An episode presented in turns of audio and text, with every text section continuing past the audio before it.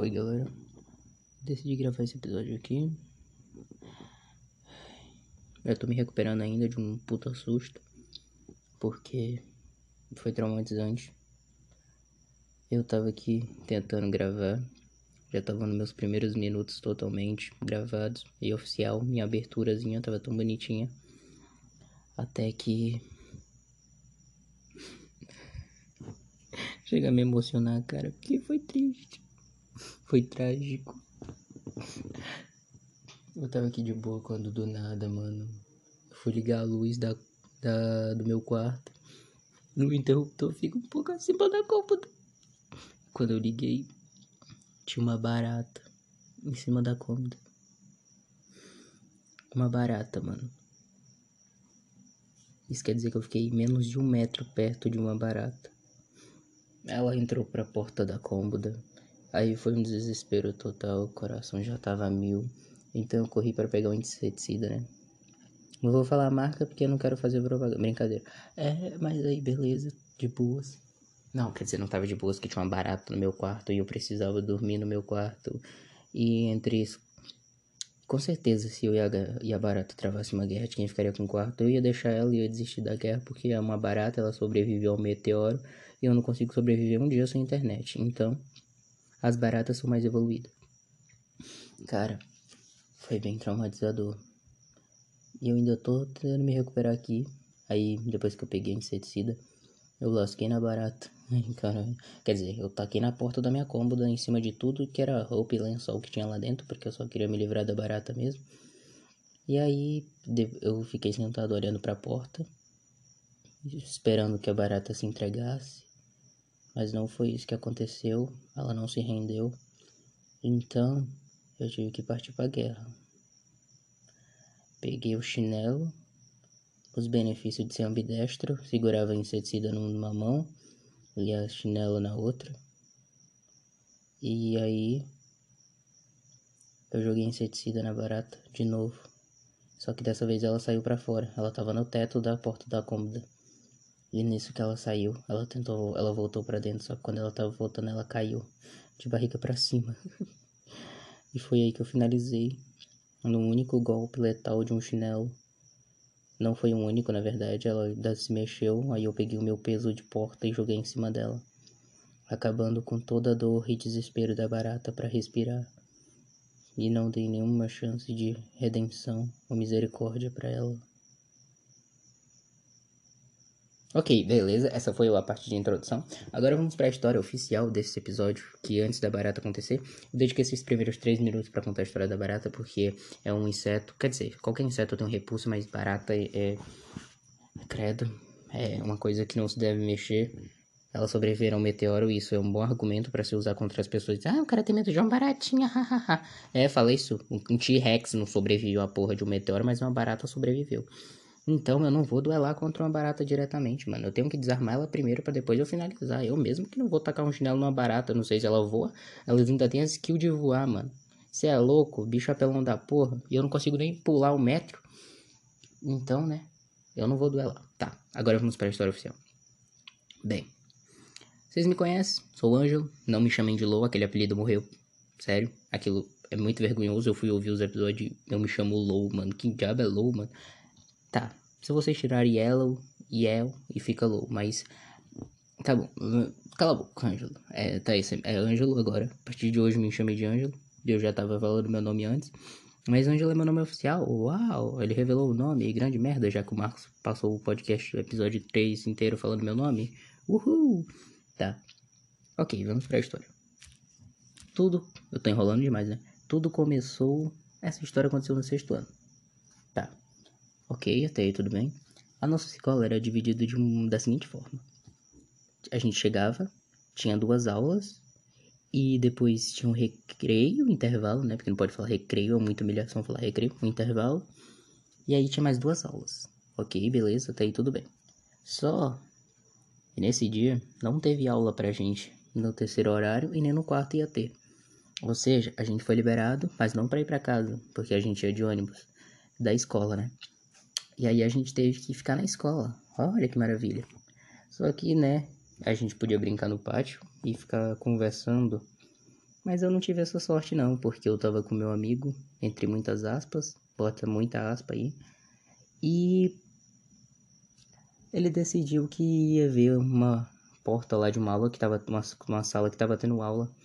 E aí ele olhou pra ela a fechadura, ok, ele viu uma professora lá, e a professora tava grávida, mano, coitada da mulher. Coitada por quê? Pela seguinte forma, na hora que eu olhei pela fechadura, quando eu tava olhando, o cara meteu uma bica na porta. Sabe o que é bica? É um chute. Ele deu um chute na porta. O cara deu um chute na porta de metal que uma professora grávida tava dando aula. Acho que o diabo perdeu a vaga dele, hein? Mas de qualquer modo, tava tudo indo. Quer dizer, não tava indo de boa porque tinha chutado a porta, né? Aí ele decidiu sair correndo. E eu, com a minha genialidade e maturidade, decidi ficar quieto e caminhar normalmente, já que eu não tinha chutado porta nenhuma. É. Não, eu corri junto. Pera aí, eu vou só matar uma traça que eu tô vendo bem aqui de longe, porque eu tô traumatizado. Pronto. Ó, tem uma mini traça agora, deixa eu matar ela. Pronto. Agora vamos voltando para a história. Aí saímos correndo, uhul. Até que dois salvadores da pátria e de, de mulheres grávidas que dão aula com uma porta de metal decidiram ir lá na diretoria contar que um menino havia chutado a porta. Quer dizer, um menino. Isso mesmo, um menino. Não eu. Eu era só um menino que correu. Os salvadores sabiam disso. é, bem, os salvadores. Porque o menino que chutou a porta veio com a desculpa mais esfarrafada, esparra, esfarrafada, esfarrapada pra diretora. Ele literalmente falou: O cara que tava comigo chutou meu pé pra eu chutar a porta.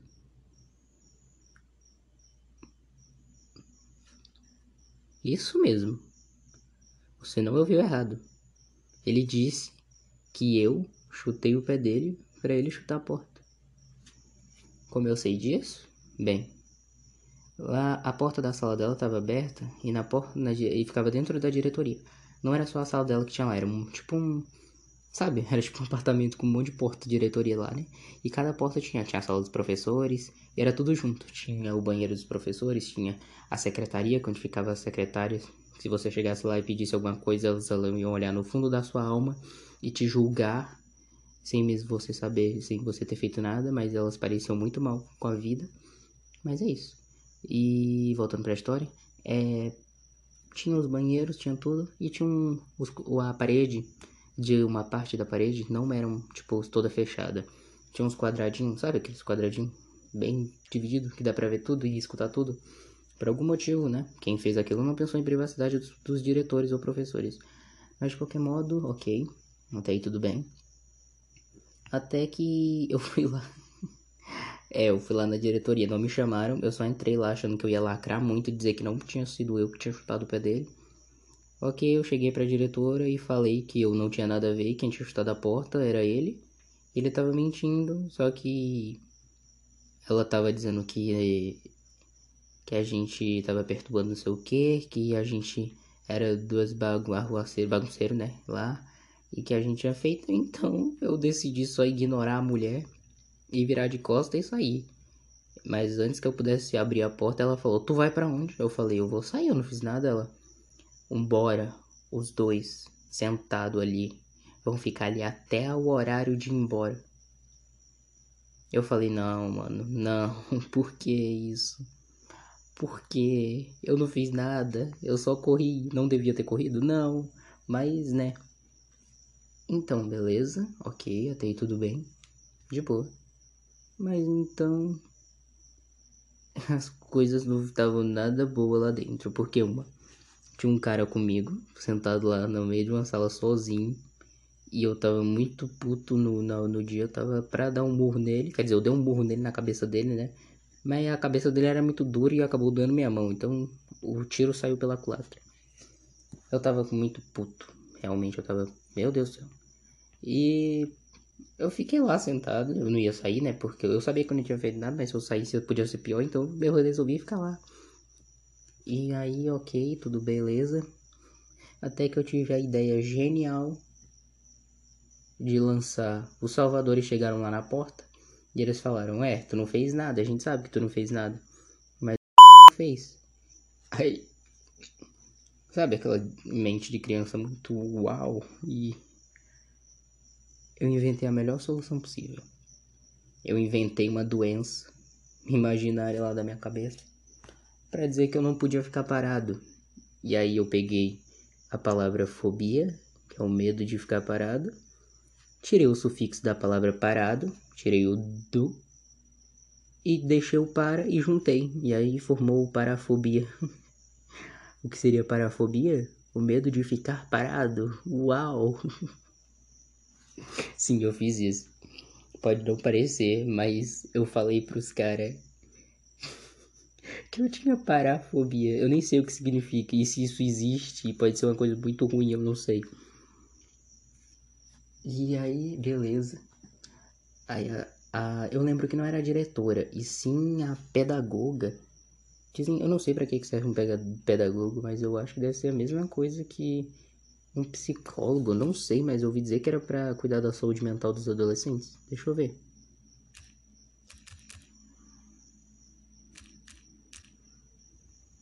Pedagogia. Tá. SN. Tá, pedagogo é isso aí. É isso aí mesmo. Sei lá. Pesquisa aí e vocês descobrem o que é um pedagogo. Ok. Ela falou Aí eu falei pro menino que tava comigo, vamos chamá-lo de Jurel. É o Jurel. E aí, Jurel. Aí, beleza, eu falei pro Jurel, qual é, menor? Tu vai ter que me tirar daqui, porque tu sabe que eu não fiz nada, né?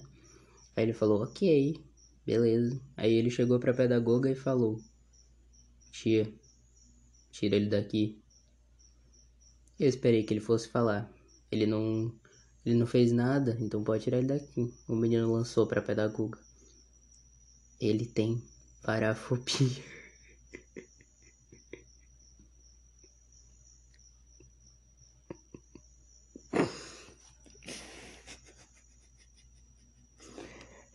Eu lembro que nessa hora eu gelei de uma forma que eu nunca tinha ficado na minha vida.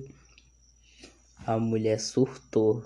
Ela começou a gritar e disse: Vocês acham que eu nasci ontem? Foi? A cara do, do Jurel de decepção quando ele falou isso foi muito ótimo. E fez valer a pena ter ficado ali por duas horas seguidas sentado numa cadeira. E aí a mulher ficou louca, mano. Pra que que ele foi falar isso? A mulher tava puta. Acho que se ela pudesse, ela tinha dado um murro em nós dois.